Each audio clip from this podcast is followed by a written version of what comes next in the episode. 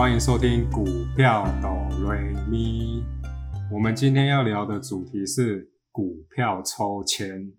相信有在投资股票的朋友，对这个名词绝对不会陌生。今天为什么要聊这个主题呢？回想这十几年的投资经验里，股票抽签确实也带给我不少的回忆。印象中，我人生抽中的第一支签，不是海军陆战队，而是二零零九年挂牌的台船。我印象很深刻的就是那时候台船的中签几率非常的高，印象中几乎有三四成。对比现在两三趴好一点五六趴的中签几率，那时候的台船实在是太香了。紧接着，我又抽到了新日光及影台。我印象中这两档的价差都有二三十块。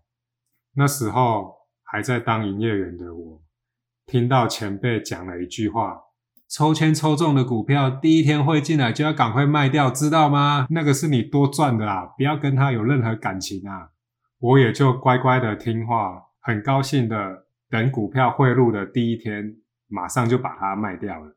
我先来讲一下我对抽签的看法。首先，第一点，我一定会去抽那种张数比较多、价差比较高的股票。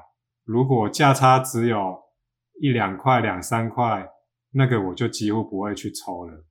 但金融股有时候会例外，因为它有时候价差只有一两块，但它一口气会抽五张，这个时候。我也会去抽，因为通常金融股在抽签的张数都会比较多。如果你问我抽签有没有抽到本来赚钱放到最后变赔钱的，我会告诉你，真的有这种事，而且就发生在我身上。那一只股票就是三四五四的敦泰，那时候一看到我抽中敦泰，我简直是乐翻了，因为价差就已经四十块以上了。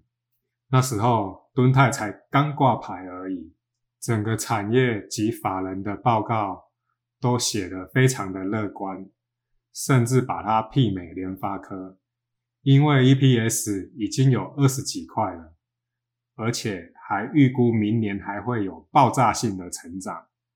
我记得我当初抽到的成本大概就是落在两百块左右，那我心里就想说，哇，那这种股票。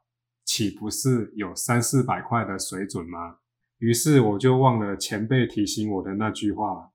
果不其然，当敦泰的股票汇到我的户头时，我的价差已经来到了五六十块。我心里就想着，第一天而已，我才不要卖，它一定有三四百块的水准，因为法人预估它会赚二三十块的。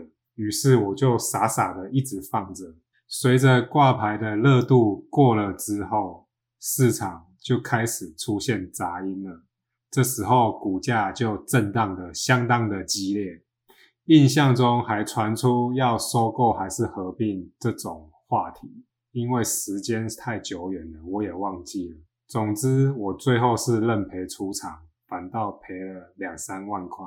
随着时间过了。这种事情其实对我也没有造成太大的影响，我只是觉得有点可惜而已。如果这些价差拿去吃大餐，那该有多好啊！随着时间的过去，在某一年里，我又很幸运抽中了连接器大厂嘉泽，眼看价差就接近快五十块了，我告诉我自己，股票会进来的那一个早上，我一定就要把它卖掉。没有错，我有去执行，我。确实获利出场了，也刚好那一年要跟老婆去法国，嘉泽给我的价差让我在法国玩得非常的开心。印象中我是在二零一九年抽中嘉泽的，大约是两百多块把它卖掉，而嘉泽今天的收盘价是九百一十三块。其实这些都没有造成我心情起伏有多大的变动。我单纯觉得这个就是走狗屎运而已。印象中我还有连续两个月抽中两只股票呢，也实在是太好运了。还记得以前念书的时候，统计学的老师跟我们讲，你花五千块买乐透，和花五十块买乐透几率是一样的，因为几率都是接近零。因为这个几率一直烙印在我心里。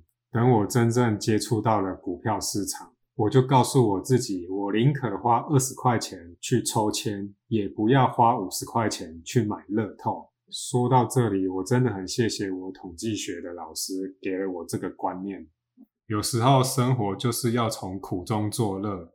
换个角度去想，抽签不也就是这样吗？想一想也是蛮有乐趣的。